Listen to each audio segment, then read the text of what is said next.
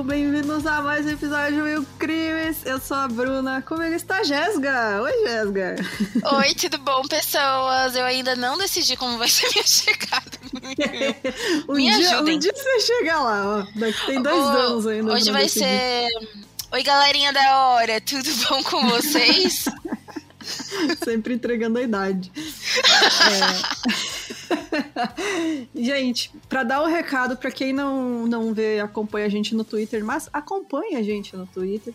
A Fabi vai se afastar por umas quatro semanas do podcast por motivos pessoais, tá? Não aconteceu nada grave, só ela precisa de um tempo mesmo. Mas ela vai continuar fazendo os mini episódios, né? Com os casos que vocês enviam. Vai ter dois desses, dois mil e um medinhos por mês. Então continuem enviando suas historinhas. Mas tá tudo bem, viu, gente? Fiquem, fiquem tranquilos. Exato. Enquanto isso, vocês não me aguentam. Apesar que já acostumaram, né, gente? Pelo amor ah, de Deus. Já acostumaram, pô, já é de casa. Já sou de casa, já acostumaram, por favor. Tem algum recado? Não, só prestem atenção aí, galera, principalmente de São Paulo. Não sei como tá funcionando outros estados, mas já tá rolando vacinas por, pelos trintões, né? Uhum. E temos muitos trintões. Eu mesma já vacinadinha, já bem jacaroa. Uhum.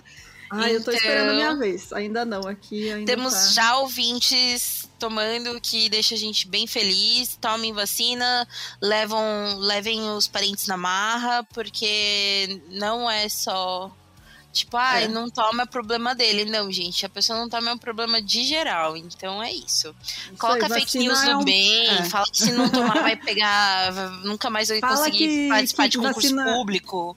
Vacina cresce o pinto, faz crescer vacina o pinto. Vacina cresce o pinto, exatamente, aí... entendeu? É, e é isso. É fake news do bem. É isso aí, gente. Vacinem. E não sejam, é, como é mesmo? Gourmet, gourmet de É, não vale escolher, não. Tomar que tiver. Isso aí é importante a todo mundo se vacinar. exato.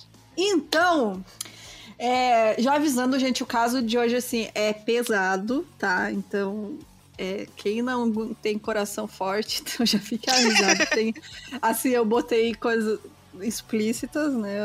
Que as circunstâncias, e então já fiquem avisados. E então, ah, bora lá pro caso de hoje.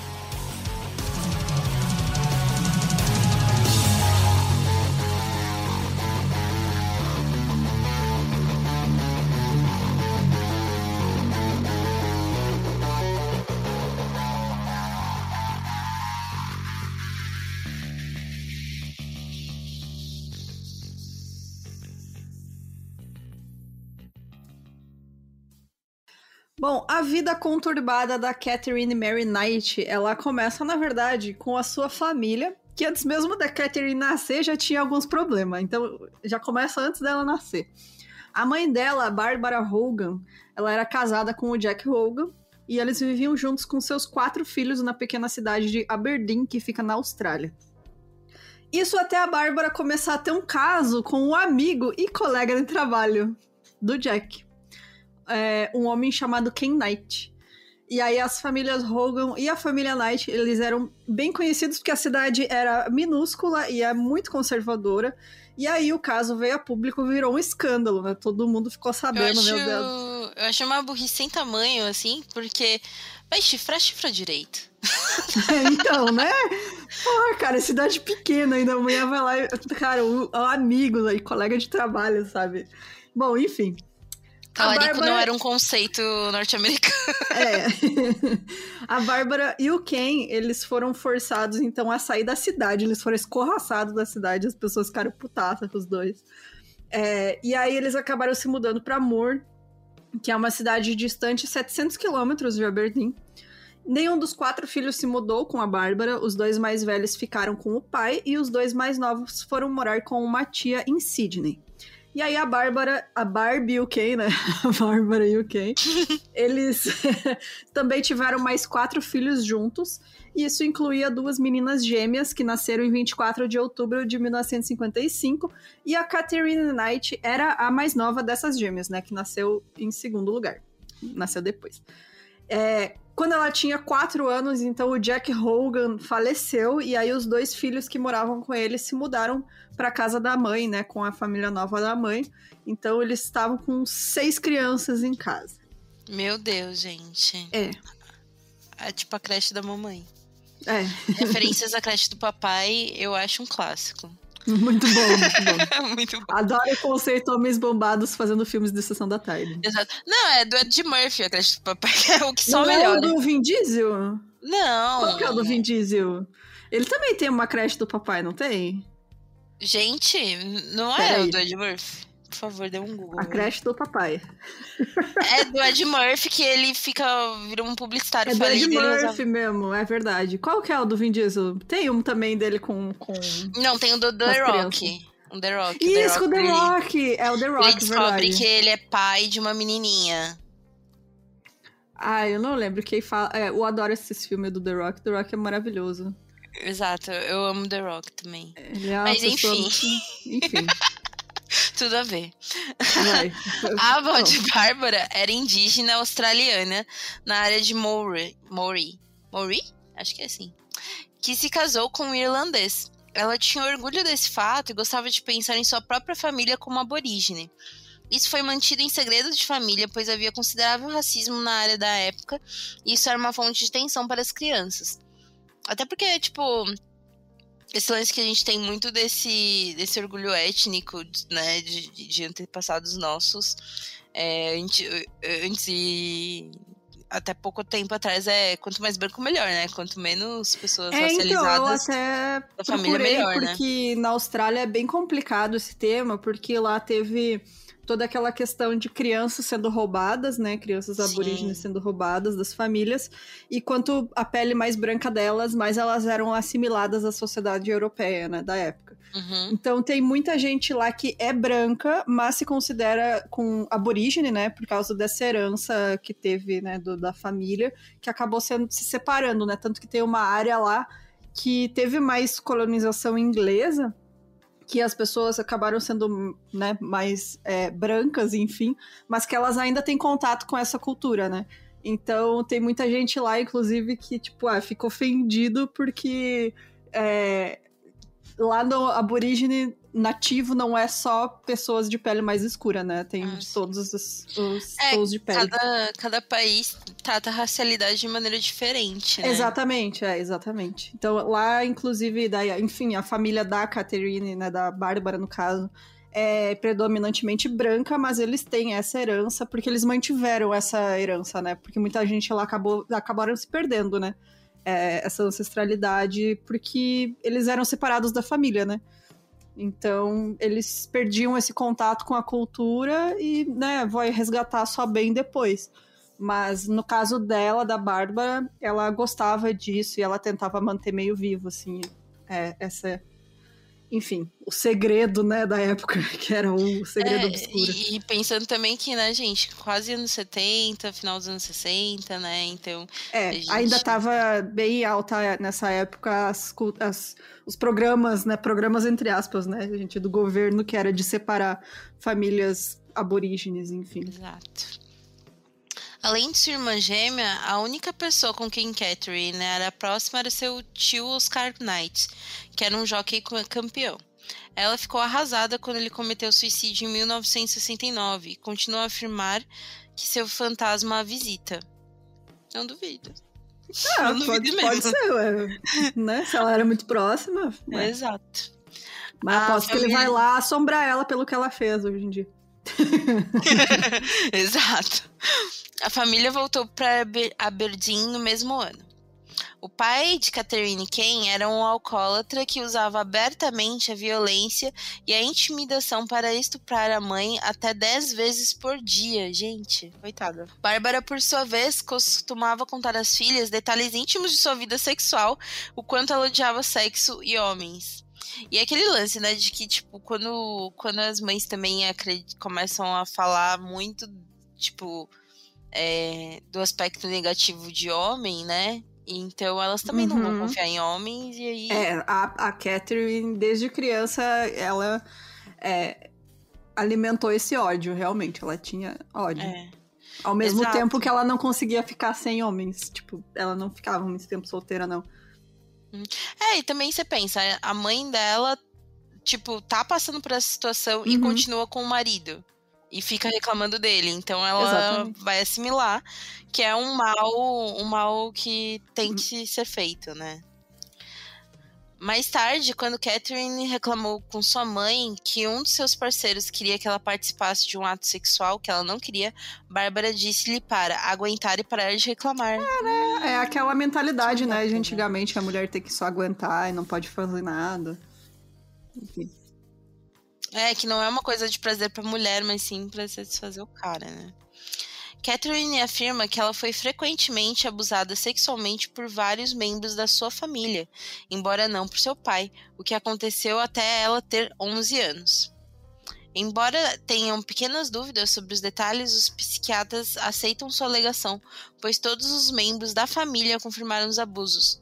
O que, e- e- e- o que é até assim, por exemplo, às vezes, quantas vezes a gente fala de casos de suspeitas de abuso, mas ninguém confirma por quê. É, uma É, mancha exatamente. É. familiar, tipo, aqui já era meio que assumido que rolava. Então, não, né, não, sabe? eu não consegui encontrar quem, que era provavelmente algum tio, sei lá, né? Alguém próximo, assim. Mas, tipo, Sim, sim. os irmãos confirmaram tudo, então todo mundo, tipo, ah, realmente sabia que tinha acontecido. Bom, e a Catherine, então, era, segundo todos os relatos, uma garota agradável que às vezes tinha acessos de raiva incontroláveis em resposta a pequenos problemas. Isso é sinal de que tem algo errado, né, gente? Se a pessoa tem acesso de raiva incontrolável é porque ela não consegue lidar com os É, sentimentos tipo, dela, não, né? ela vai é super suave, tranquilíssima. Às É. vezes quer matar umas pessoas, quebra as coisas aqui em casa, mas assim, Pô, normal, né? Fora isso, tá ótimo. tipo, cara, isso é óbvio sinal de que tem alguma coisa errada. Enfim, é como ela externa esses traumas que ela teve, né? É. E aí, quando ela frequentou o colégio Muswell Brook, ela se tornou solitária e ela é lembrada pelos colegas como uma bully que atacava crianças menores. Ela agrediu pelo menos um menino na escola com uma arma, eu não consegui encontrar, provavelmente era uma faca. E uma vez ela foi ferida por um professor que agiu em legítima defesa porque ela estava atacando. E em contraste, quando ela não estava com raiva, ela era uma aluna exemplar e muitas vezes ganhava prêmios por seu bom comportamento. E aí, ao deixar a escola aos 15 anos, sem ter aprendido a ler nem escrever, ela conseguiu emprego como cortadora em uma fábrica de roupas. E um ano depois, ela partiu para começar o que ela chamou de emprego dos sonhos, que era cortar sobras de carne no matadouro local, onde ela foi rapidamente promovida a desossar e recebeu seu próprio conjunto de facas de açougueiro. E aí em casa ela pendurava as facas sobre a cama para que sempre estivessem à mão caso ela precisasse, hábito que ela manteve até o seu encarceramento em todos os lugares que ela viveu. Assim, até a parte do. do tipo, ah, matador e tal, beleza, sabe? Eu Uhum. acho É um admirável. trabalho, é, né, cara? Eu- é, por exemplo, meu tio consegue desossar um frango que, assim, não consigo. Acho admirável, acho uma arte. Mas, velho, pendurar a faca, porque nunca se sabe, né? É. E tipo, fala, ah, isso é teu sonho, tá ligado? Porque, sabe, é, não sei, é estranho, né? Tipo, enfim. Exato. Aos 16 anos, gente, ela tinha 15 anos com tudo isso. É, Enfim, aos 16 anos, ela se juntou ao pai, a irmã gêmea Joy e o irmão Charles, desossando o carcaço no, no matadouro de Aberdeen. No domínio predominantemente masculino, Catherine se tornou tão durana quanto os melhores deles e dava o máximo de si para ser levada a sério no trabalho. Ela era conhecida por não dar um passo para trás com a faca na mão e desafiava qualquer um que a ofendesse para combate armado para resolver o assunto de uma vez por todas. Ninguém nunca aceitou seu desafio. ela só desce pro play aí, então, com a faca na mão, né? Tipo, Exato. cara. Não, e, é- e assim, tipo, né, que nem. Pô, imagina, se frigorífico hoje em dia já é um ambiente masculino, Uhum. você vai no açougue, a maioria dos atendentes é homem e tudo mais. Na época, é, é muito. As mulheres tinham que ser muito mais duronas, entre aspas, né? E Exato. reativas se elas quisessem estar nesses lugares, né? Não adiantava ela mostrar delicadeza, porque delicadeza era fraqueza para esses caras, né? Uhum. Catherine conheceu o colega de trabalho David Stanford Kellett, que bebia muito, em 1973. Né? Ou seja, dead issues. É. David havia trabalhado em ferrovias anteriormente. Seu melhor amigo foi morto na frente dele em um acidente de trabalho e ele esteve presente mais tarde quando o trem atingiu um ônibus escolar em Kempsey, matando seis crianças em 1968, né? Ou seja, ele viu muita coisa brutal. O cara viu muita merda. Ele ajudou a resgatar os feridos e a remover os corpos. Seu consumo excessivo de álcool foi atribuído a esses incidentes, né? Compreensível, né, gente? Porque eu acho que quem trabalha principalmente com essas áreas é. Nossa, você ima imagina, o cara tá lá, ele trabalhava. Se eu não me engano, era carregando o trem, fazendo, né? Enfim, carregando no, no sentido de botar mercadorias no trem. E aí, esse amigo foi atropelado em uma manobra, assim, sabe? E ele tava junto com o cara. E depois ele tá lá e um ônibus escolar cheio de criança bate no trem, ele ajuda a tirar os corpos, sabe? É horrível, cara, é uma cena de guerra. Uhum. Quem é que não ia ficar fudido da cabeça, né? Com um negócio desse. E aí Exato. ele bebia. É, e tipo, e é um lance quando, sei lá, a pessoa é profissional disso, sabe? Que tem a galera que cuida disso, né? É. Mas no caso, não. Então, sem nenhum preparo, né? É, ele foi transferido para Muswell Brook após causar vários descarrilha... Descarri... descarrilhamentos. Gente, palavras difíceis. Tá difícil. devido a adormecer durante a condução de trens. Seu comportamento se deteriorou e ele acabou perdendo o emprego, mas logo conseguiu trabalho no matadouro de Aberdeen, onde se tornou amigo íntimo do irmão de Catherine. Ah, ou seja, um cara que já não tá muito bem, né? É, meio fugido da cabeça, assim, né? E ela é, é esse.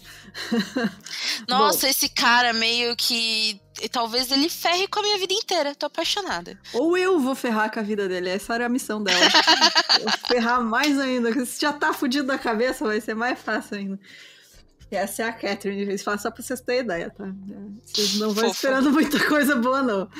Bom, depois que ele começou a namorar a Catherine, ele também ocasionalmente foi parceiro da irmã gêmea dela.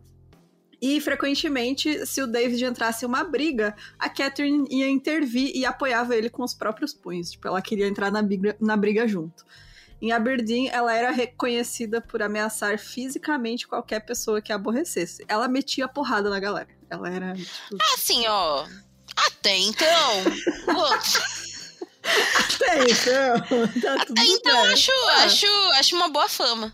Ó, é ok, né? É a mulher que mete o sarrafo na galera. É, tipo, olha, não mexo com ela, eu, porque ela vai, vai te espancar. É. Beleza, não mexo, né? Não mexe, é.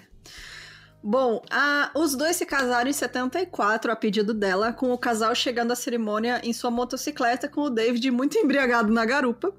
E assim que eles chegaram, a mãe da Catherine deu alguns conselhos ao David, que contou que ela falou ele contou o seguinte, na verdade. Abre aspas. A velha me disse para tomar cuidado. É melhor você tomar cuidado ou ela vai te matar. Mexa, mexa com ela do jeito errado ou faça a coisa errada e você está ferrado. Nunca pense em brincar, brincar com ela e atrair. Ela vai te matar, porra.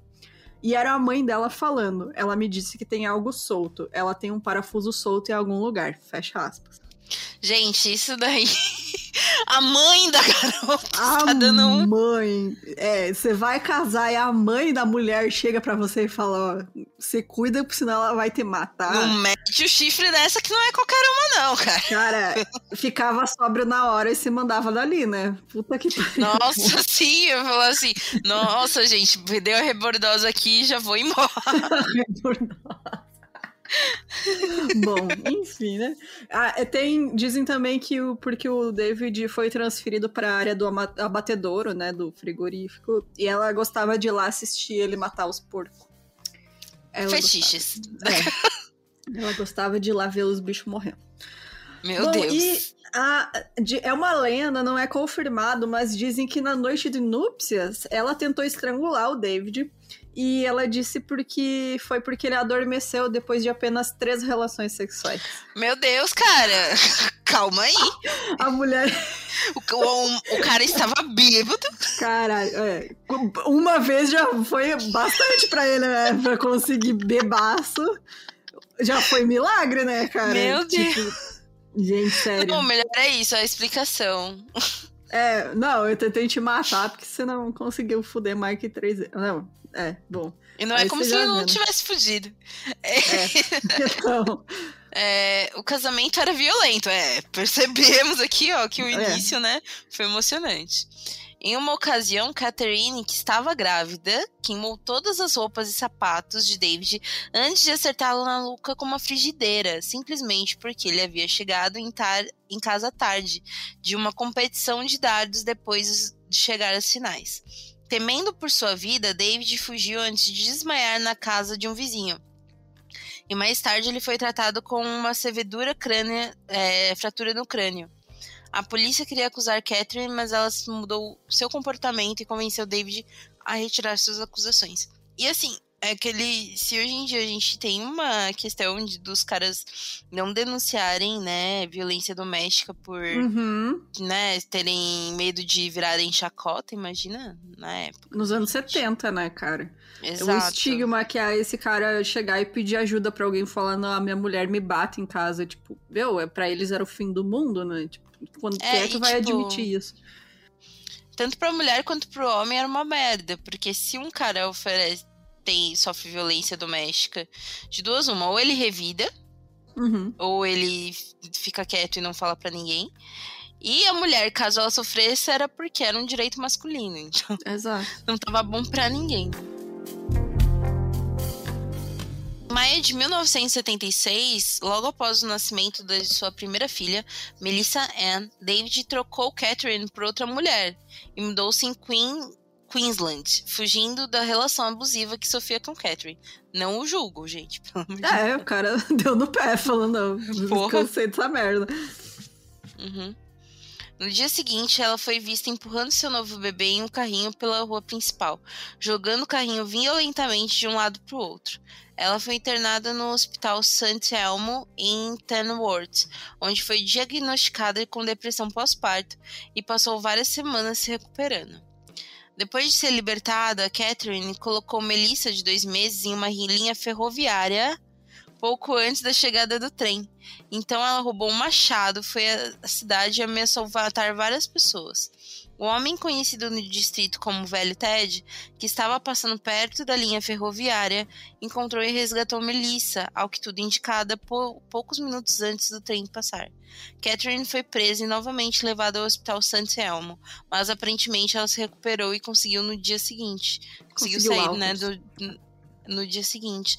Gente, que sorte do senhorzinho ter passado. Ele escutou a nenê chorando e aí viu, chegou lá, tinha um bebê no trilho do trem. E aí, tipo, manda a mulher pro hospital e fala: Ah, tá tudo bem, vai, pode ir embora, senhora. Pega ah, sua tá estressadinha. Aqui. Só é, isso. Passou, já tá no TPM. É, tipo, cara, Nossa, é absurdo, absurdo, né? Bom, poucos dias depois, a Catherine cortou o rosto de uma mulher com uma de suas facas era uma mulher que ela conhecia e exigiu que a mulher levasse ela para Queensland para encontrar o David, que fugiu, né? Bom, a mulher escapou depois que elas pararam em um posto de gasolina. E aí o dono do posto chamou a polícia, a mulher estava toda ensanguentada. E quando a polícia chegou, a Catherine tinha feito um menino, um jovem, como refém e estava ameaçando ele com a faca. E aí a polícia desarmou ela, atacando ela com vassoura. Meu Deus, gente, trapalhões. Imagina essa cena, a mulher loucaça, com a faca agarrando o moleque pela camiseta e a, e a polícia batendo nela com vassoura. Meu Deus. Eles estavam com medo de atirar, né? Acertar né, no moleque, sei lá, enfim. Bateram nela, deu tudo certo, conseguiram desarmar ela com a vassoura. E aí ela foi internada no hospital psiquiátrico Morissette. Ela disse às enfermeiras que pretendia matar o mecânico no posto de gasolina porque ele tinha consertado o carro do David que permitiu que ele partisse. E também ela queria matar o David e a mãe dele quando ela chegasse em Queensland. A mãe dela, na verdade, desculpa. E aí, quando a polícia informou o David do que tudo que tinha acontecido e que ela estava internada, ele deixou a namorada e voltou para Aberdeen com a sua mãe para apoiar a Catherine. Ele pensou Para assim, de ah, ser burro! mas é que ele pensou assim, porra, finalmente inter conseguir internar ela, vai dar tudo bem, assim, vai dar tudo certo, ela vai ter Vai dar tratamento, vai dar bom. E eles falaram pra soltar ela, ela tinha que se medicar. Então, assim, tecnicamente, ele tava, assim, tentou ter uma esperança, porque eles tinham uma filha juntos, né? Então ele. É verdade, ah, verdade. Vou dar uma chance, né? Vai, vai que melhora. Uhum. É, tipo, ai, agora ela vai perceber o que fez merda, né? É, exato. É, bom, ela foi libertada em 9 de agosto de 76 ao- aos cuidados da sogra. E junto com o David, ela se mudou para Ipswich, onde ela conseguiu um emprego na fábrica de carne Dinmore. Em 6 de março de 83, eles tiveram outra filha, a Natasha Marie. E em 84, a Catherine deixou o David e se mudou. Aí, no- tipo, no fim, ela... Meu ah, não, Deus, coitado do. é, coitado, né? Ele volta, tá tudo bem, tiveram mais uma filha, o cara, ah, tamo, estamos em paz, daí ela pega e vai embora. ela pegou as duas meninas e se mudou primeiro pra casa dos pais dela em Aberdeen e depois pra uma casa alugada nas proximidades de Muswell Brook. Embora ela tenha voltado a trabalhar no matadouro, ela machucou as costas no ano seguinte, na verdade, era lesão de trabalho, né, de ter que se abaixar várias vezes, né, lesão de, enfim, né, de postura de trabalho que acabou ficando mais grave. E aí ela recebeu pensão por invalidez e ela não precisava mais alugar uma casa, né, perto do trabalho. Então o governo deu para ela uma residência em Aberdeen que ficava próxima à escola de suas filhas. E aí a Catherine conseguia se sustentar então com a pensão que ela recebia por invalidez. Depois de vários relacionamentos mal sucedidos, desde a separação de seu marido, Catherine encontrou Dev Saunders um- em um hotel local em mil- 1986. Dave, um mineiro de 38 anos da cidade vizinha, Scone, era considerado um bom sujeito cujo único problema era que ele gostava de uma bebida. Hum. E passava a É. maior parte do seu tempo do- no hotel jogando conversa fora e cuidando da vida dos outros. Ou seja, né, gente? Temos um tipo aí de macho, o né? famoso fofoqueiro. Porque pelo que eu entendi, a cidade é tão pequena que não tem nem bar. As pessoas vão beber no hotel que tem lá, sabe? Que tem o bar do hotel. E aí, tipo, os caras ficavam, ah, É vou lá no hotel. tipo, quando, quando. pa- Direto eu vejo, assim, alguns filmes que mostram, sei lá, uma cidadezinha do interior da Europa. Aí tem um hotel, que é o boteco, que é a pensão, que é o restaurante, que é. É tudo tudo, ali. hotel. É, exato. é isso. Exatamente. E o Dave gostava de ficar lá futricando. Ele era o fofoqueiro da cidade. Não julgo, Não, também somos, não né? julgo, né? Somos, né? No, nosso podcast é uma fofoca com assassinato. Exatamente. É uma fofoca elevada a outros níveis, né? Que a gente conta fofoca de crimes. Exatamente, fofoca de crimes. Tanto que a maior parte do nosso podcast é a gente fofocando sobre o. Sobre o que aconteceu, né? Exatamente. Exato. Muito bom. É, apesar de todos os problemas, como atacar pessoas com facas, punhos e utensílios de cozinha, comum, né, gente? Ah, é Catherine tinha um exterior alegre e logo Dave estava apaixonado. Porra, Dave. Dave também deve ter, enfim. O dedo podre, né? O famigerado É. dedo podre. Todos esses caras. O fato dela ter um apetite sexual e voraz era a cereja do bolo, né? O relacionamento foi bom por alguns meses. Dave manteve seu apartamento em Scone e foi morar com Catherine e suas duas filhas. Não demorou muito para que um monstro de olhos verdes aparecesse em Catherine, e ela estava constantemente acusando Dave falsamente de ter casos com outras mulheres. A partir de então, eles estavam sempre brigando um contra o outro. Catherine expulsava o homem de sua casa, mas assim que ele voltasse para a própria casa em Scone, ela estaria batendo a porta, implorando por seu perdão e pedindo-lhe para voltar. O que ele sempre fazia. Aquele casal ioiô. Nossa, é. É. Só que ela era, assim, ela era assim com todos, porque ela infernizava a vida dos caras. Aí os caras, ah, não, vou embora. E aí, quando eles iam, ela voltava e, tipo, se fazia assim, ah, não, desculpa, não vou fazer mais. E aí eles acabavam voltando. Enfim.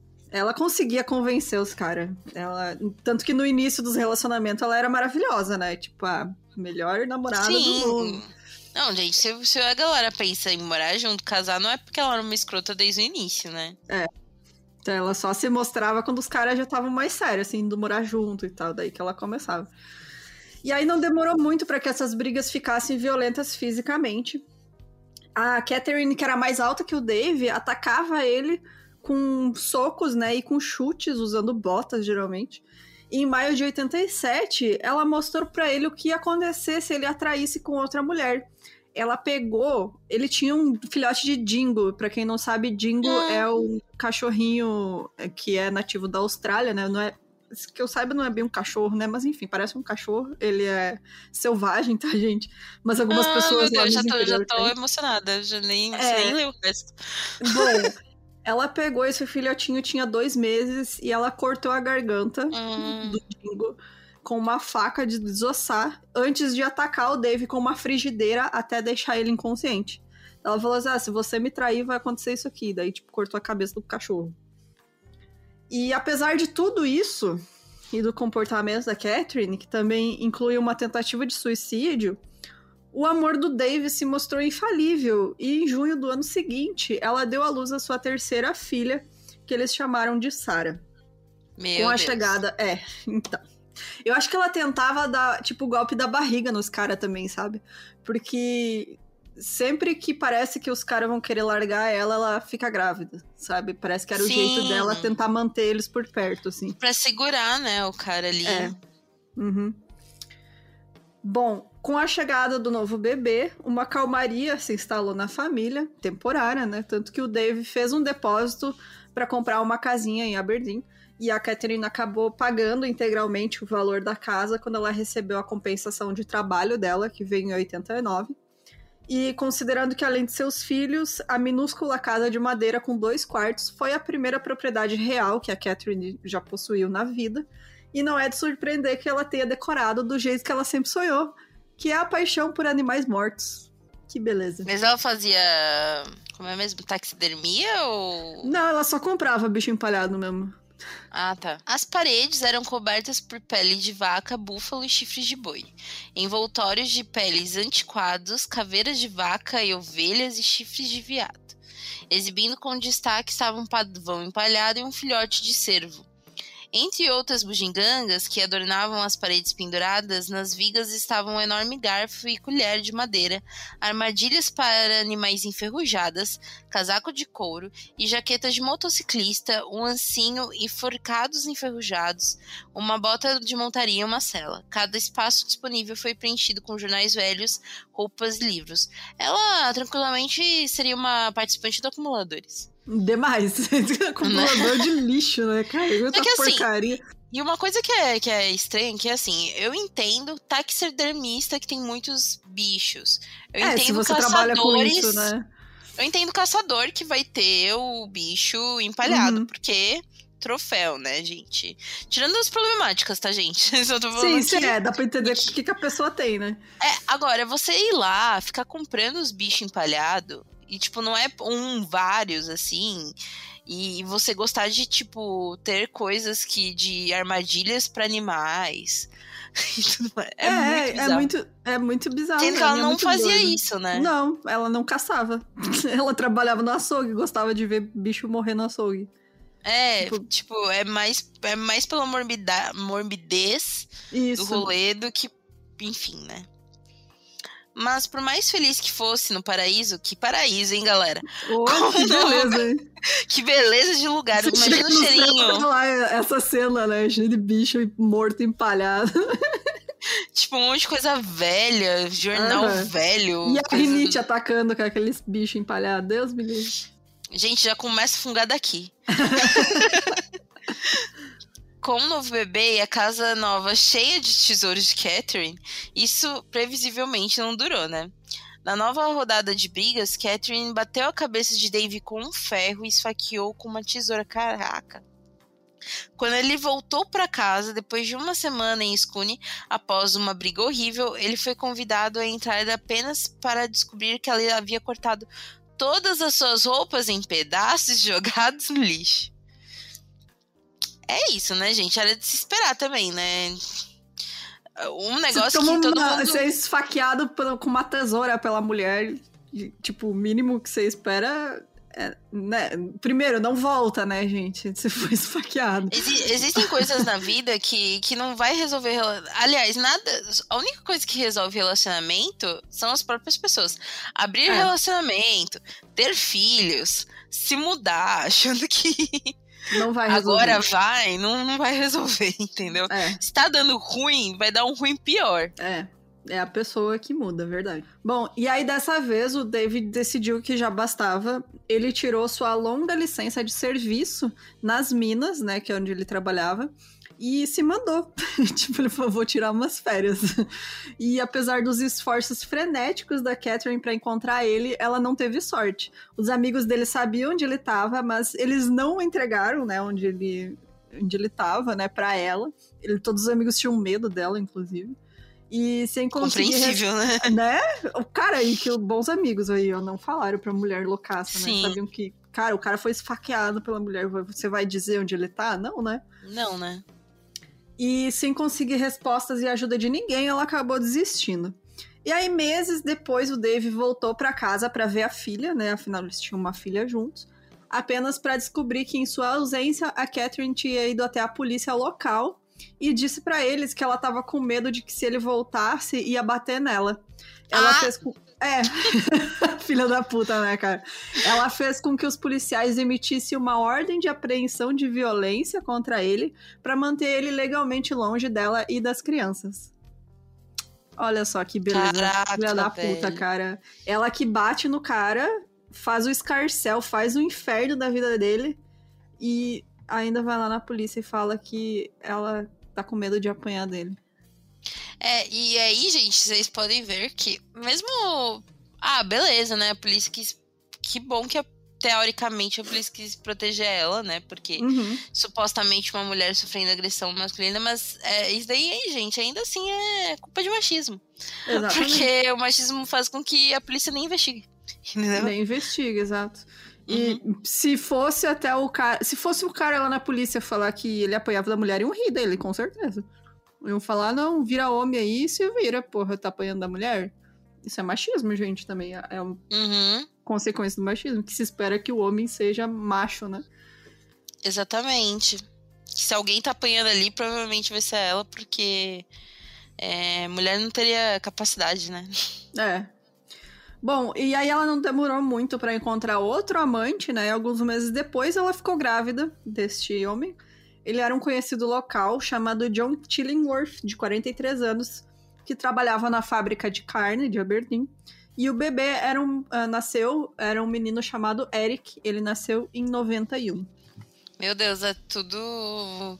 É é bem aquele lance do vou ter filhos para segurar o homem, né? É, cada cara que ela conhecia, ela, opa, vou, vou ter um filho aqui, vai que ele, né? E, e vamos manter, né? Ou, ou trabalhando açougue é um, é um alcoólatra. É, exato. Era um padrão, né, cara? Exatamente. Por isso que voltando pra Dead Issues, porque uhum. que né, basicamente o pai dela O comportamento errático de Catherine e as idas e vindas fez com que esse relacionamento durasse apenas três anos. Os habitantes locais ficaram surpresos que durou tanto tempo. Parece eu com os meus relacionamentos, kkk. Nesse cara, cidade pequena, todo mundo conhecia ela. Todo mundo sabia que ela já tinha tido Mas, gente, maridos. também com esse histórico, sabe? É, cara, a mulher sai loucaça na rua com um machado, tenta matar o nenê, sabe? Tipo, todo mundo conhecia ela. Então, tipo, a galera, Exato. ó, ó lá, mais um otário indo lá, ó, caiu no chave de buceta dela. E aí, tipo, ah, quanto tempo será que vai durar? Né, cara, essa, esse cara... chá dessa mulher aí, ó. Puta merda. E aí a galera ficava fazendo bolão. Quanto tempo será que esse aí aguenta? Ah, três anos. Foi, ó, foi bastante tempo. Foi bastante tempo. Tudo terminou amargamente quando Cat Knight trocou John Chilliworth Tingleworth. É isso aí, galera. Por John Price, um morador de Aberdeen que ela estava tendo caso há algum tempo. Gente, é, eu fico chocada com, com esse histórico e essa mulher com tanto homem, né, gente? É. Enquanto, tanta gente aí passando vontade, né? Todo mundo aí numa seca, né? Minhas amigas quarentenadas. é, então. Embora perturbado na época, o rejeitado John Chilliward era o cara mais sortudo do planeta. Ele superaria seu coração partido, iria parar de beber e faria algo construtivo na sua vida. Mas ao ficar com a, abre aspas, bruxa malvada de Aberdeen, John Price assinou a própria sentença de morte né? É. é isso. Há términos que vem para o bem. E se é. tem um término que veio pro bem, foi pra este cara, né? Foi, nasceu de novo, cara. Ele, nossa, ele deve ter visto depois o que aconteceu depois. Ele falou, putz, desviei bonito, hein? Uhum. Nossa senhora. É, John Price, nunca um chifre foi tão querido na vida, né? o chifre foi tão bem recebido. Caralho, imagina o alívio desse cara, meu Deus. Exato. John Price era descrito como um cara incrível que daria a você o braço esquerdo se você precisasse. E olha que ela vai precisar. Uhum. E, e era querido por todos que o conheciam. Ele era casado, tinha três filhos quando o casamento desfez em 1988. Sua esposa ficou com a criança mais, no mais nova, uma menina de dois anos, quando, ele, quando ela foi embora. Ele acabou com um filho adolescente, Jonathan, e a filha mais nova, Bicky. Ele era dono de um bangalô de tijolos de três quartos em Aberdeen e ganhava um bom salário trabalhando em minas locais. A família não precisava de nada. É, era uma família com estabilidade, ele estava tudo bem, ele criava Ele parecia ser um bom pai, né? Era um bom pai, e, todo mundo gostava dele. Diferentemente do, do, dos outros caras, ele foge um pouco do padrão problemático, é, né? E infelizmente, né, tipo, ah, é o cara é, é, isso, sabe? É o cara que todo mundo gostava, que nunca fez nada de errado, é o que acaba morrendo, sabe? Tipo. Sim. Spoilers. Né? É, é, né, gente? Ah, bom, a gente falou que ele assinou a sentença de morte bom, dele. Bom, é mil e um crimes, né, gente? É. Bom, o John conheceu a Catherine em um hotel local, né? Aquele hotel que todo mundo vai pra beber. o bom é que assim, conhece o outro macho nesse hotel todos local. Todos no hotel, né? Você vai lá tomar a birita e encontra todos os homens da cidade, né? Isso daqui porque a gente reclama às vezes do rebuceteio de São Paulo, que é... Exatamente. que é perto deste lugar, né? É. Bom, ele tinha 38 anos e eles tinham a mesma idade, né? Os dois tinham 38 anos. E não demorou muito para que eles se tornassem a peça na cidade, né? As pessoas, ó lá, ó, mais um, mais um caiu na, no abraço da mulher lá. Vamos ver o que, que vai acontecer agora. Ele entrou nesse relacionamento com olhos bem abertos. Ele já tinha ouvido todos os rumores sobre a maneira como ela tratava os seus homens, mas ele acabou optando por ignorar. É aquela coisa, né? A pessoa sempre acha que com ela vai ser diferente. Não, e o chá é. dessa mulher, reforço que deve ser. Porque não é possível, gente. Todo mundo se conhece, todo mundo. Oh, velho, então. Ela já tentou matar o próprio filho, ela já largou um cara. Ela espancou um cara, ela espancou outro cara. É. Entendeu? Ela fica segurando cara com filho. Tipo. Né? É, não, não, tá, vai dar certo, vai dar bom. Enfim, né, gente? Ele sabia, mas é aquela mentalidade: não, comigo vai ser diferente, eu vou conseguir dar um jeito na pessoa. E vou dar um spoiler aqui: não, você não consegue, gente. Você não é psicólogo da pessoa, você não vai conseguir, não é. Manda pra terapia, sabe? Ai, é, sim, o... gente, nada de complexo do comigo vai ser diferente. É, não, não, não vai ser. Não, terapia, terapia. Bom, o relacionamento começou igual todos os anteriores da Catherine, né? Aquele padrão, ela era a esposa dedicada quando ele não conseguia andar.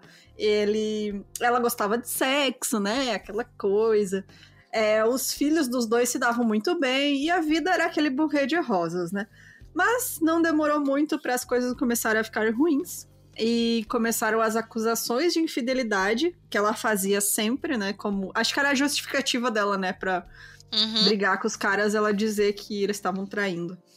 E com isso, as brigas, separações e o inevitável retorno. Então, no final de 95, a Catherine foi morar com o John na casa dele. E aí, com isso, a bebida aumentou e também as brigas. Eles eram vistos na agarrados na garganta um do outro na rua, em frente da casa, ou em qualquer um dos hotéis locais onde eles bebiam. Tipo, você tava lá bebendo de boa, você olhava para fora, tava os dois se estapefando lá fora, se estabefando, sei lá, se estapeando. E era é, tudo diversão. Naquele... Oi? Chega aquele patamar que eles são até caricatos, né? Tipo... É, era exatamente, era as figuras da cidade, assim. Uhum. Era tudo diversão em um minuto e no outro eles estavam se estapeando. Tipo, ah, eles estavam lá de boa bebendo e de repente se vira pro lado, olha de novo, tá os dois brigando, agarrados no cabelo do outro. Então era tipo, realmente, eram as figuras. Assim. Em 1998, Catherine mostrou aos chefes de John nas minas uma fita que ela gravou secretamente em casa com alguns itens que ele supostamente roubou no trabalho. Putz, Catherine afirmou que gravou a fita por uma vingança por uma briga sobre a recusa dele em se casar com ela. Ela planejava mostrar a fita a John para que John para usar como chantagem contra ele. Mas depois de outra briga horrível, ela decidiu dar um passo adiante e mostrar aos patrões dele. Né? Ou seja, vamos desgraçar a vida pessoal e vamos desgraçar uhum. a vida profissional do cara. Sendo que era um trampo estável, né, gente? É. Embora os itens mostrados na fita já tivessem passado da data da validade ou eram considerados lixos e retirados da lixeira da empresa, é, isso foi suficiente para que John fosse demitido do emprego que ele amou por 17 anos. Os patrão filho da puta também, cara. O cara pegou, tipo, os restos que tava lá, sabe? Tipo, ah, uhum. vamos jogar fora isso aqui, vou levar para casa. Sabe? Uhum. Tipo, não. Eh, eh, meu, e os patrão, não, não, você roubou a mulher não, tá dizendo. E também, a gente não. Tipo assim, vai saber o que ela falou pra esses caras, sabe? É, com certeza ela botou mais pilha, né? Exato. No mesmo dia, John expulsou Catherine e ela fugiu de volta para sua antiga casa. A história de crueldade se espalhou pelo pequeno município. Dado seu histórico, não surpreendeu ninguém. Quando John aceitou Catherine de volta. Ai, John. De alguns meses depois, embora ela não tenha voltado a morar na sua casa, ele perdeu muitos amigos que agora não queriam estar perto de Catherine quando os dois estivessem juntos. É aquele lance de quando a sua amiga fica enchendo o saco. E, e, né? não, porque aquele cara é um merda. Amiga, olha o que ele fez comigo. Aí você chega e você fala, nossa, amiga, é verdade cuzão, cuzão demais. Ai, vou terminar com ele. Termina, amiga. Aí você vai sair com, tipo, como ela, ela parece com um macho. É, o mesmo cara que você ralhou, né, meu? Tipo, descascou. Falou, e ela, não, realmente. porque eu perdoei ele. Eu não, cara. eu não perdoei, não, exatamente. Você perdoou, Foi... eu não perdoei, não. Foi os amigos do Joe, eles falaram, ó, você perdoou. A gente não perdoou, não. Essa mulher é doida, fez você perder o emprego, é psicopata. Aí a gente não perdoa. Sim. Então, você fica com ela, mas perdeu os amigos aí, ó. Fica aí. Exato, eu compreendo muito esses caras, porque olha. É, quem que aguenta também, né? Quem que aguenta? Bom, as brigas recomeçaram e agora com o fôlego renovado, né? Eles ficavam bêbados e discutiam sobre ela ter tirado o emprego dele da mina. Ele falava, ah, você me fez ser demitido. É, agora se antes era o, a traição fictícia, né? Agora é, temos agora é a traição real dela, né? Realmente. Exato. Tava claro para todos na cidade que, embora eles não pudessem viver com ou sem o outro, ia, algo terrível ia acontecer eventualmente, né? Era só questão de tempo. Todo mundo tinha certeza que ela ia aprontar alguma coisa, tipo, ia dar merda, sabe? Você vê aquela era uma bomba, né, esperando para explodir aquele relacionamento. E aí não demorou muito para que a Catherine voltasse a morar com o John de novo, mas isso não ajudou em nada, né? As brigas se agravaram em violência e após uma série de agressões que incluíam a Catherine esfaqueando ele no peito com uma faca durante uma discussão na cozinha. Meu Deus. Na terça-feira, 29 de fevereiro de 2000, o John Price foi ao tribunal e conseguiu uma ordem de restrição contra a Catherine para manter ela longe da sua casa e com sorte de sua vida de uma vez, de uma vez por todas. Mas o John, ele não, não era uma pessoa muito. Ele não tinha força, sabe? De dizer não. Sabe aquela pessoa que não consegue? Não consegue, né, John? E na mesma noite que ele conseguiu essa ordem de restrição, É, ele tava na cama às 11, depois de visitar seus vizinhos, quando um veículo parou em sua garagem e a Catherine entrou na casa, assistiu TV por um tempo, tomou um banho e foi deitar com ele na cama e então eles transaram. Tipo, ela chegou na casa e ele falou: opa, tá bom então. Olha, esse cara também. É, tipo, não aguenta, né, Joe? O Pinto falou mais alto. Infelizmente. É. Sim, mas e o rolê disso daí é muito aquela história de tipo, volta com o ex, é. sabe? É. Nada a ver, uns, umas pessoas babaca. É que Também a pessoa tá tão lance... acostumada com a rotina, né? De tipo, é Exato. é cômodo você ter um companheiro, por mais que a pessoa seja uma bosta. E né? esses relacionamentos de ioiô, de vai e volta, vai e volta, vai e volta, né? No final, quando volta, e aí, e aí, gente, a alerta até de relacionamento abusivo, né? A pessoa uhum. nunca vai voltar puta e do mesmo jeito. Não, a pessoa vai voltar com um papinho diferente. Ah, falando toda que vai mudar, toda carinhosa, vai falar, nossa, vou, vou, vou te dar algum mimo, vou te dar um presente, sabe? Isso daí é o básico do relacionamento abusivo, né? É, e é então... o que ela já então tinha feito antes, né? Quando o cara, tipo foi da queixa dela, ah, não, eu não queria fazer isso, desculpa. Tipo, ela sempre dava esse jeito, né? Mudava essa atitude dela e os caras acabavam deixando de lado, assim. Né? É, exato. É um modus operandi de, da galera do relacionamento abusivo, né? Do tipo, uhum. vai lá, faz uma merda horrorosa, tipo, pratica alguma violência, não só física, né? Mas pode ser também verbal psicológica. E aí, tipo, não, mas agora eu sou diferente, né? Agora, agora eu sou outra pessoa.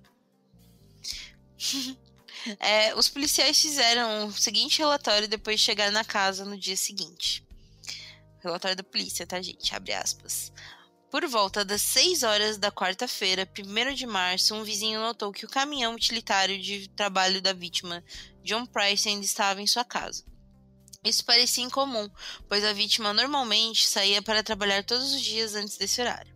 Este vizinho ficou preocupado, assim como o empregador da vítima, que nessa época estava perguntando por que a vítima não havia comparecido no trabalho.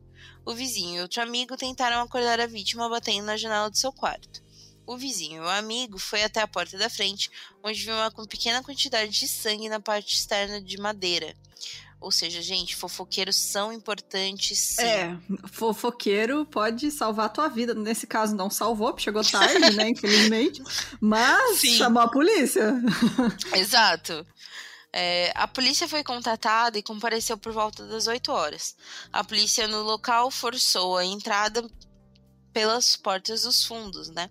Ao entrar, a polícia localizou as camadas externas de pele de vítima pendurada em um gancho com um arco na porta da sala de estar. Meu Deus. É, uma Eles pele. Em... Uma é. pele, é... gente. Pele pendurada. Eles então localizaram seus restos decapitados da vítima no chão da sala de estar perto de um pequeno saguão que conduzia à porta da frente. Meu Deus. É, imagina, cara, a polícia. Meu, nem dá pra imaginar essa cena, né? Os caras, tipo, ah, tem sangue na porta. E aí ele abre a porta, tem uma pele pendurada. Tipo, mano, que cena de filme de terror, sabe? Exato, gente. Filme gore. É, e aí então uma nova busca pela casa, né, a, pela polícia, resultou na localização de Catherine Knight, que roncava alto em estado de coma em uma cama de casal no final da casa. Ela foi removida da casa imediatamente pela polícia e posteriormente transportada para o hospital de ambulância. Cansa, e né, aí... gente? Coitada daquela É. Bom, é, eu coloquei, gente, aqui o relato a seguir é o relatório tá, do investigador da cena do crime, chamado Detetive Policial Sênior Peter, Peter Anthony Múcio. Ele foi o primeiro oficial a entrar na casa após a descoberta inicial do corpo do John Price. Em casos como esse, a função dele é reunir os fatos em primeira mão a partir das evidências na cena do crime, antes que alguém toque em alguma coisa. Então tem a descrição, é a descrição completa. Completa não, porque tem muitos detalhes ali que eu acabei não colocando, mas esse é as palavras dele, tá? Que eu peguei do relatório do, do detetive Múcio. Então, ele diz o seguinte: então tem descrição. A descrição é bem técnica, tá? Só para vocês entenderem. Ele disse o seguinte: a residência tinha uma varanda no lado sul e uma varanda menor no centro da parte de trás das instalações. Minha atenção foi atraída para um pedaço de carne cozida no gramado traseiro, em frente ao Ford Sedan branco. Fiz um exame desse pedaço de carne e coletei para testes posteriores. Durante meu exame, tirei uma série de fotos do local e do pedaço de carne cozida no gramado. Atento pra carne cozida no gramado, gente. É, então. É. Entrei nas instalações para fazer um exame superficial com o detetive Sargento Raymond. Entrei pela porta caseira e entrei na cozinha. Porta traseira. E entrei pela cozinha. Na, uma vez dentro da cozinha, vi uma grande parte do que parecia ser a pele humana pendurada na arquitrave superior da porta que estava atrás da sala de estar. Este pedaço de pele se estendia do topo da porta até o chão e parecia uma pele humana inteira. Ou seja, a mulher, né, utilizou é. de toda a sua técnica. Fez uma roupinha de pele. Olhando por, por esta porta, para a sala de estar, pude ver um corpo humano sem cabeça e sem pele. Eu andei para o leste ao longo do corredor e olhei para o salgão, saguão de entrada e vi uma quantidade de grande de sangue acumulado no chão. Também havia uma grande quantidade de manchas de sangue na parede leste da entrada. Eu andei mais para o leste, ao longo do corredor, e notei algumas manchas de sangue saindo do quarto principal. Neste quarto notei mais manchas de sangue, porém apenas em quantidades moderadas. Saí da cena, conversei com o sargento Raymond e outros policiais de investigação fora de cena. Em seguida, entrei novamente nas instalações e fiz um exame mais detalhado. Ou seja, tipo, sangue a casa inteira, né? É, tinha muito, muito sangue. A sala de jantar continha uma mesa de madeira e aço que tinha três assentos iguais colocados em torno dela. Havia peças de roupa penduradas nas costas de cada uma das três cadeiras.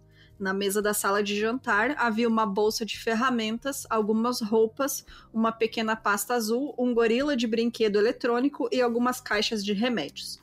Ele colocou também a descrição desses remédios, tinha vários que estavam faltando muitos remédios, e foi depois a conclusão da polícia que a Catherine tentou ter uma overdose de remédios, tomando vários que ela tinha em casa. Mas ele descreve, eu, não, eu achei melhor não colocar aqui a descrição, porque era um monte de nome técnico, enfim. A cozinha ficava na parte leste do cômodo. Consistia em uma bancada de cozinha com armários suspensos ao longo da parede leste mais ou menos no centro desse balcão, havia um fogão elétrico que tinha uma assadeira e uma caldeira de alumínio. Ao longo da parede sul havia um forno de parede e mais a leste uma despensa embutida de duas portas e uma geladeira. Ao longo da parede norte havia outro balcão que incorporava a pia e mais a leste um balcão que se projetava da parede norte ao sul para a cozinha e dividia a cozinha e a sala de jantar. Como mencionei antes, viu que parecia ser uma pele humana completa pendurada na arquitrave superior da porta que separa a sala de jantar com a sala de estar. Em um exame mais atento, pude distinguir cabelos pretos cacheados na parte superior, o nariz e a parte da boca e orelha. Mais ou menos na metade da pele, pude ver uma mecha de cabelo preto curto encaracolado consistente com pelos pubianos. Então, tipo, o cara tirou a pele inteira dele.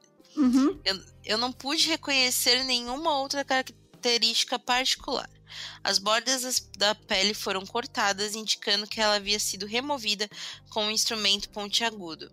Havia também várias facadas distintas na pele, cerca de um metro abaixo do topo. A pele estava presa à arquitrave por um gancho de aço inoxidável de carne. O gancho perfurava a parte superior da área da cabeça da pele e em seguida foi enganchando sobre a arquitrave do lado da porta da sala de estar. A espessura da pele parecia variar aproximadamente de 1 a 4 centímetros. Notei o rastro de sangue que ia da sala de estar para a cozinha em direção ao fogão da cozinha, nas proximidades da caldeira de alumínio. A caldeira ficava no elemento traseiro do lado direito e na ocasião estava desligada. Quando levantei a tampa da caldeira, percebi que estava quente ao toque. Ah, que delicinha essa sopinha. Eita, gente, olha só. É, o Dahmer fazendo escola, né? A panela. Teve umas aulinhas. A panela estava cheia de líquido e na superfície pude identificar uma cabeça humana sem pele e vários vegetais cozidos. Ah, ela enfiou a cabeça na panela, bicho! Uhum, sim, a gente abre a panela, tem uma sopa de cabeça. Do lado norte da caldeira de alumínio, havia uma assadeira que ficava do outro lado do elemento frontal direito. Dentro da assadeira havia uma quantidade de líquido e restos de vegetais cozidos. Bem à direita ou ao norte da parte superior do fogão, vi duas refeições preparadas. Cada uma das refeições consistia em dois pedaços de carne cozida, batata assada, abóbora assada, abobrinha, repolho, abóbora amarela e molho de carne. Porque assim, de... vamos, vamos ser canibal, mas o equilíbrio, né, Legumes, né, gente? Né? Legumes é importante pra digestão. Exato. É bom a é. gente ter uma, uma refeição balanceada. É, temperar também, né? Exato. Embaixo de cada uma das refeições havia um pedaço rasgado de papel com um nome escrito nele. A palavra Bic foi descrita, foi escrita com caneta de tinta azul em uma das peças, enquanto a palavra Jonathan estava na outra. Lembrando, esses eram os nomes dos filhos do John, a Bic e o Jonathan. Pau no o... cu. É. Os pedaços de carne que estavam nos pratos eram semelhantes ao pedaço que peguei no gramado dos fundos. O corpo sem pele e sem cabeça de uma pessoa agora conhecida por mim como John Charles Price estava em uma posição supina com as pernas projetando-se para o saguão de entrada, dos joelhos para baixo. Havia uma quantidade substancial de sangue espalhado no carpete ao redor do corpo. Como mencionado anteriormente, também havia uma grande quantidade de sangue acumulado no chão do hall de entrada. Nessa poça de sangue havia marcas de onde o corpo do falecido havia sido arrastado cerca de um metro do meio do saguão de entrada para o carpete da sala de estar. O corpo estava deitado de costas com pés cruzados, o tornozelo esquerdo em cima do direito. Seu braço esquerdo estava estendido e para fora do corpo em um ângulo de cerca de 45 graus. Sob o pulso esquerdo deste braço estava uma garrafa de plástico vazia de 1,25 litros de limonada. O braço direito também foi estendido e deitado ao lado do corpo. No chão, ao lado do braço direito do falecido, estava uma faca com um cabo de plástico amarelo de 31 centímetros, manchada de sangue. A lâmina desta faca tinha 17,5 centímetros de comprimento. O corpo estava virtualmente desprovido de pele e carne, expondo os músculos e alguns órgãos. Havia vários ferimentos presentes no corpo, um dos mais óbvios sendo uma facada no lado esquerdo do tórax que se estendia para a cavidade torácica. Gente. É. Um pouco violento. Horri... Cara, imagina esses policiais todos tiverem que fazer terapia depois, né? Você entrar gente, numa sim, cena porque dessa. Porque você espera um assassinato, né, gente? Uma espera... facada, né? Só, tipo, a pessoa lá morta com facada, enfim. Exato. E daí você chega. É, horrível. Não, e, e, tipo, esse lance dos pratos com, com o nome dos filhos, gente. Uhum. É de um, tipo, uma pau no cozice. É, é muito cruel, velho. Muito, É muito cruel, é cruel. É tipo, nossa, olha só o pai de vocês. É. Né? Uhum. Conforme afirmado, o corpo havia sido esfolado de forma que me leva a crer que o responsável teria habilidade para essa área, né? Pela mancha de sangue no tapete, pude determinar que o falecido havia sido esfolado antes de ser decapitado. Havia um contorno desferido da cabeça na mancha de sangue no tapete. Exatamente o exame da região do pescoço do falecido indicou que a cabeça foi removida com muito cuidado em um corte limpo com um instrumento pontiagudo. No assento da única espreguiçadeira no canto nordeste da sala, adjacente aos ombros do falecido, estava um aço, do, um aço de polímero do cabo preto, polimento do cabo preto, pedra de amolar e um maço aberto de cigarros. Também notei marcas de mãos ensanguentadas nas costas e no braço dessa cadeira. Na parte norte, no lado oeste da porta da cozinha, havia uma pequena estante. Sobre esse armário havia uma moldura quebrada contendo uma foto do falecido. Em cima do porta-retratos estava um relógio manchado de sangue. O oeste da fotografia ainda estava em cima do armário. Havia uma nota escrita à mão manchada de sangue, junto com outra foto quebrada em cima dela. Além de estar manchado de sangue, tinha pequenos pedaços de carne nele.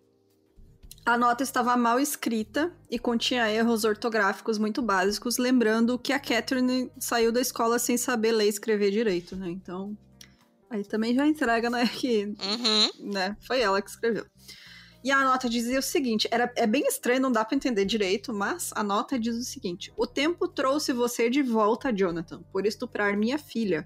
Você para Beck por Ross, por Little John. Agora brinque com o pequeno John Dick John Price. É, ela quis é, dizer que ela fez tudo isso porque ele estuprou a filha dela, o que era mentira. Então, tipo, ela tentou dar uma justificativa pro que ela fez, sabe? Ah, tipo, sim. Dizer que a, a, ela matou ele porque ele estuprou a filha dela, sendo que ele nunca fez isso. O cara, tipo, era inocente, assim. Enfim, ela tentou dar a desculpa dela, né? Uhum. E aí, é, aqui acaba o relato, né, do detetive Múcio, né, que fez esse relatório. Ele, para ele ficou evidente que a Catherine tinha assassinado John Price, esfolado seu corpo decapitado e cozinhado sua cabeça e servido com partes de suas nádegas, porque os pedaços de carne no quintal e os pedaços que estavam nos pratos foram identificados como partes das nádegas da vítima, é, em pratos para ela e seus dois filhos para jantar, quando ou se eles voltassem para casa em algum momento. É, a polícia acabou falando depois que, tipo, as, essas, as crianças nem iam voltar para casa naquele dia, então ela fez só de sacanagem mesmo, sabe? Só por, tipo, choque valor, assim, só pra. Sim. Enfim, eles não iam Até voltar porque, pra casa. né, gente? Pelo amor de Deus. Ia chegar lá e ia ver esse cenário, nossa, vou bater um rangão aqui, não, É, não seria né? muito. Exato. Ela fez, acho que mais como uma encenação para ela do que Exato. para os filhos encontrarem, né? É, pelas marcas de sangue na casa, tudo indicou que depois deles terem feito sexo, a Catherine atacou o John com a faca, porque lembrando, ela mantinha facas perto da cama dela o tempo inteiro. E ele tentou fugir para salvar a própria vida, mas foi esfaqueado repetidas vezes enquanto ele tentava fugir e acabou caindo e morreu esfaqueado.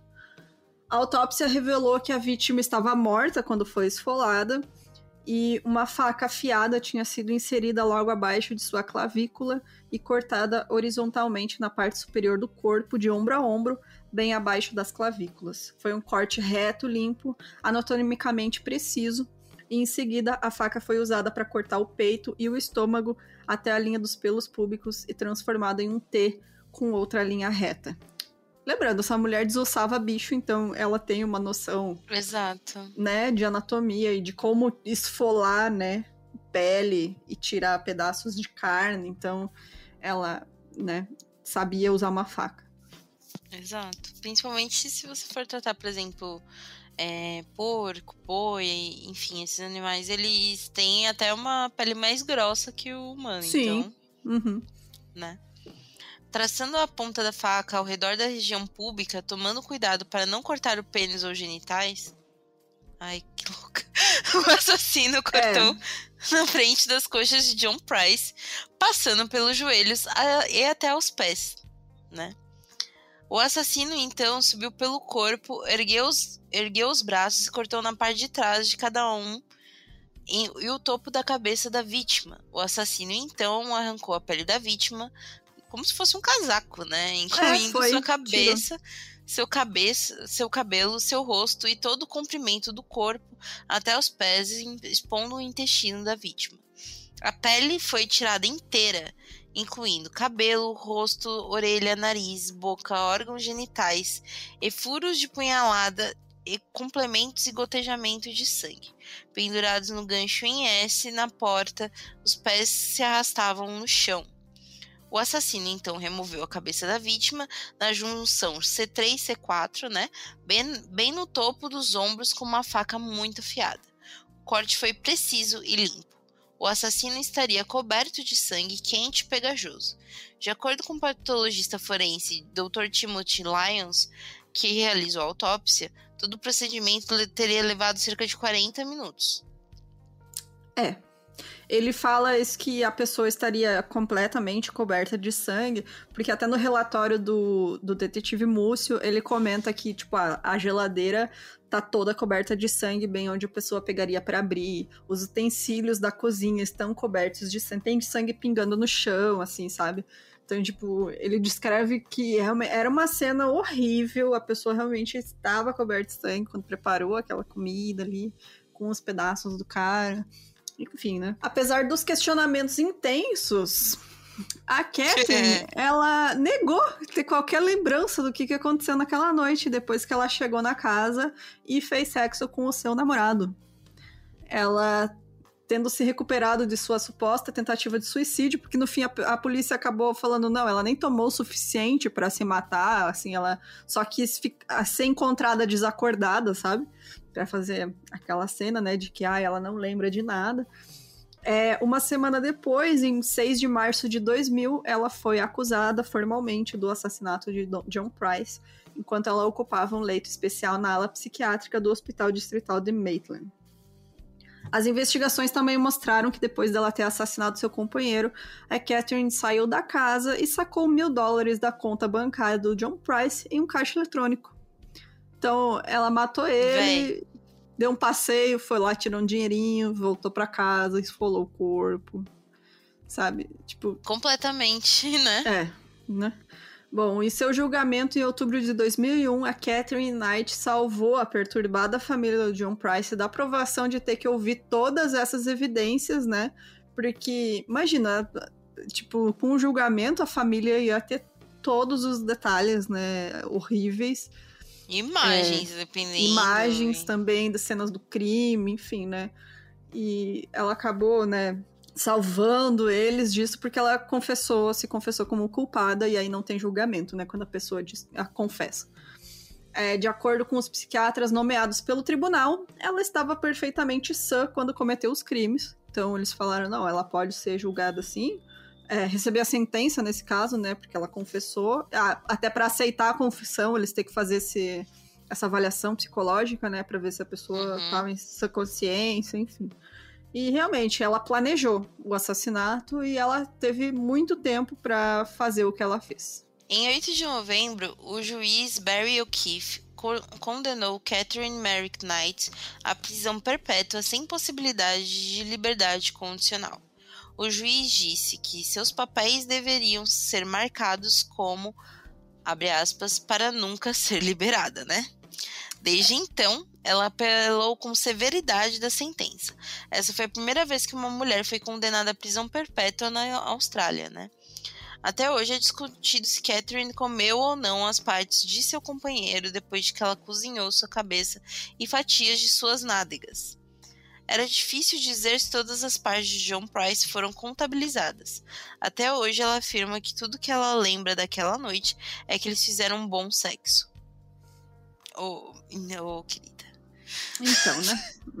então ela se lembra que John saiu da cama para fazer xixi e ela viu voltar para o quarto. Depois disso, ela presume que adormeceu. E foi isso.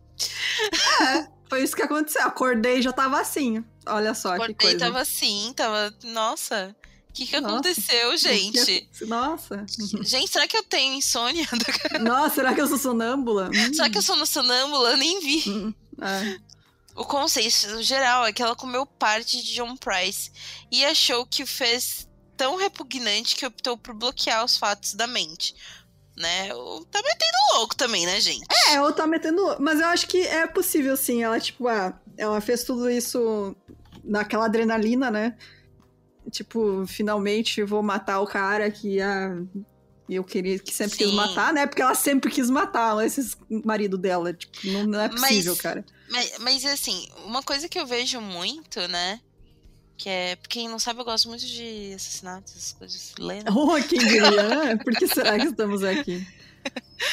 É, uma coisa que eu vejo muito é que muito desses, desses serial canibais, eles não assumem que comeram.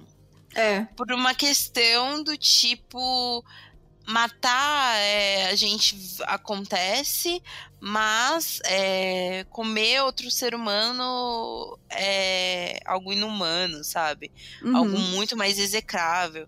Então você vê grandes casos onde é, é meio que verificado que rolou um canibalismo ali e, tipo, eles não assumindo que não comeram, falando que não comeram, né? É, parece que é pior do que matar, né? Tipo. você- Exato. Né, você imagina, tipo, você ser a canibal da cadeia. É. E eu acho que o caso dela é meio que isso, sabe? Ela se convenceu de que ela não fez nada, sabe? Tipo, Exato. ela. Ah, enfim. Pra ela é uma verdade, né? É. No Centro Correcional Feminino de Malo- Malawa, Catherine Knight trabalha como. Ela trabalha, né? Como faxineira no gabinete do governador. Oi? É isso, ela tá presa até hoje. É porque lá na Austrália, assim como nos Estados Unidos, em muitas prisões, é, os prisioneiros podem trabalhar, né? Ah, É, eles podem trabalhar em locais públicos do governo, assim, como ah, faxineiro, é, não almoxarifado, sabe? Esse tipo de coisa. Até cozinheiro, não no caso dela, né? Não quiseram botar ela na cozinha. né? Ia ser meio escroto mesmo. Poxa, mas, Mas- ela tem uma puta experiência em carnes, cara. Experiência, né? Lidar Mas com sa- carne. sabe cortar um bife como ninguém. Nossa, ia, imagina, você não ia comer, assim, em paz, né? Almoço. Exatamente. Mas é, ela trabalhava. Acho que não trabalha mais, porque ela já tá mais velha, né? Ela tá com 65 anos. É, deve estar aposentada da prisão, do trabalho, mas ela trabalhou como faxineira um tempo na, no gabinete do governador. E é isso, gente. Essa é a história da Catherine Knight. Ela é conhecida como a Hannah Lecter. A Hannah é Hannibal Lecter, né? Do, da Austrália. E é realmente um caso, assim, horrível. Eu, quando conheci o caso dela, tava pesquisando para fazer um mini episódio. E aí eu vi, ah, a primeira mulher a ser condenada à prisão perpétua da Austrália. Eu, hum, vou ler, né? O que, que será que aconteceu? E eu, cada coisa que eu lia, me apavorava mais. Eu mandei mensagem pra Sim. menina no grupo. Falei, gente, puta que pariu. Achei o caso aqui que é o puro creme do milho do True Crime. Então, a desgraça É. de casa, né? é, as pessoas vão amar. Aquele... Nossa, que desgraça. Vai ser bom esse episódio. É, vai ser bom. Foi isso exatamente. É, e é isso, gente. Tem algum recado pra finalizar antes da gente ir para os comentários? Não, gente, é isso. Tomem cuidado, viu, gente? Com relacionamentos abusivos. Se a pessoa é, foi uma grande pau no cu com você, gente, deixa ela resolver na terapia, não é você que vai É. resolver. Isso vale pra caras que estejam nos ouvindo, viu, caras? Porque Exatamente. se vocês passarem por situações de violência e abusivo, é, vai, vai atrás também, sabe? Tenta se defender e se defender de maneiras legais, tá, galera? Exatamente. medida do possível, tá bom? Procure ajuda também. Não tenha medo de pedir ajuda, não tenha vergonha também. Exato. É, então, bora para os comentários.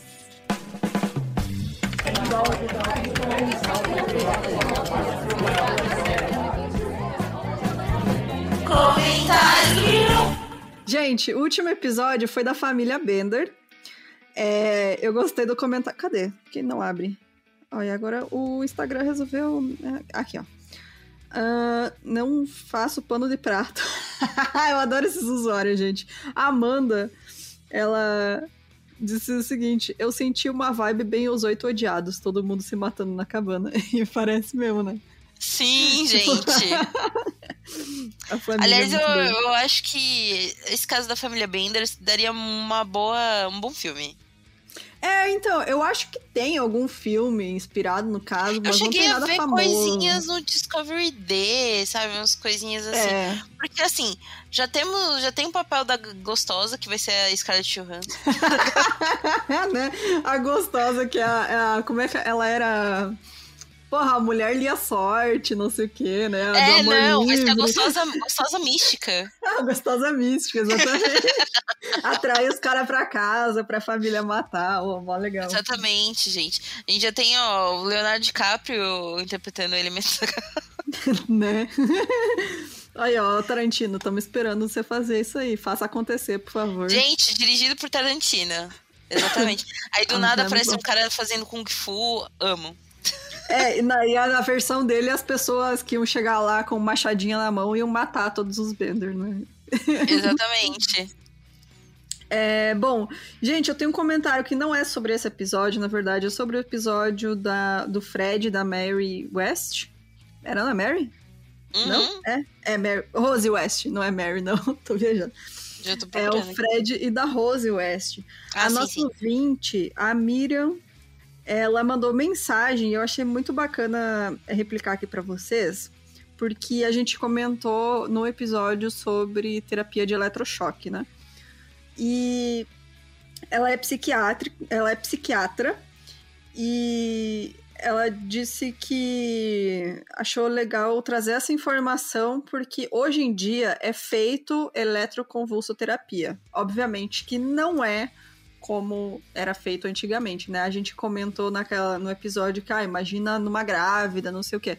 Uhum. É, é legal fazer essa diferenciação, é importante, porque ela disse o seguinte: é, ela foi utilizada né, como forma de tortura e punição em diversos momentos, e isso é um absurdo e é inaceitável. Antigamente, é, realmente era usado de forma né, então, corretamente, era aquela coisa que Quase como uma punição, né? De...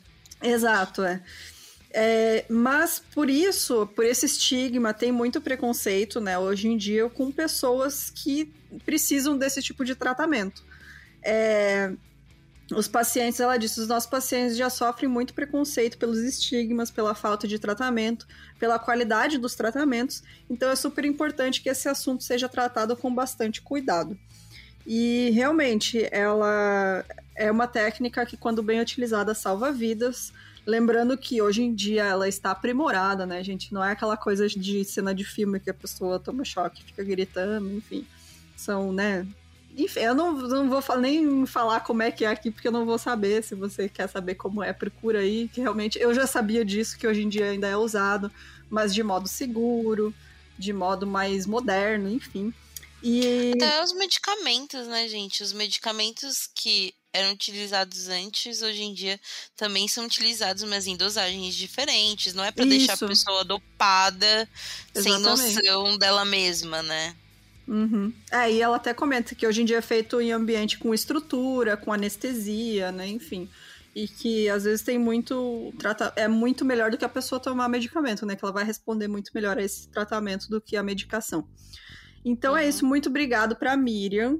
Ela disse que qualquer dúvida na área ela está à disposição. Achei muito bacana ela vir comentar isso com a Fofa. gente. Muito fofo. Se você tiver, gente, qualquer comentário que você queira fazer de episódios antigos também, complementar a informação, manda pra gente que a gente vai ler aqui no final dos episódios. É, se comentem no episódio, no post do Instagram dos episódios, tá, gente? Que aí a gente ou manda É, ou manda e-mail. direct. O e-mail, isso. E-mail milcrimes.gmail.com que aí a gente vai ler no final de cada episódio, a gente faz esses comentários. É, tem alguma coisa mais a acrescentar? Acho que não. Acho que não. É isso, gente. Muito obrigada. Apoia a gente, entra lá no site milcrimes.com.br. Apoiadores com mais de 15 reais. Entre no nosso servidor Discord, vai ter as instruções de como você acompanha as gravações ao vivo toda segunda-feira. E é isso, gente. Muito obrigado pela companhia. Dorme bem.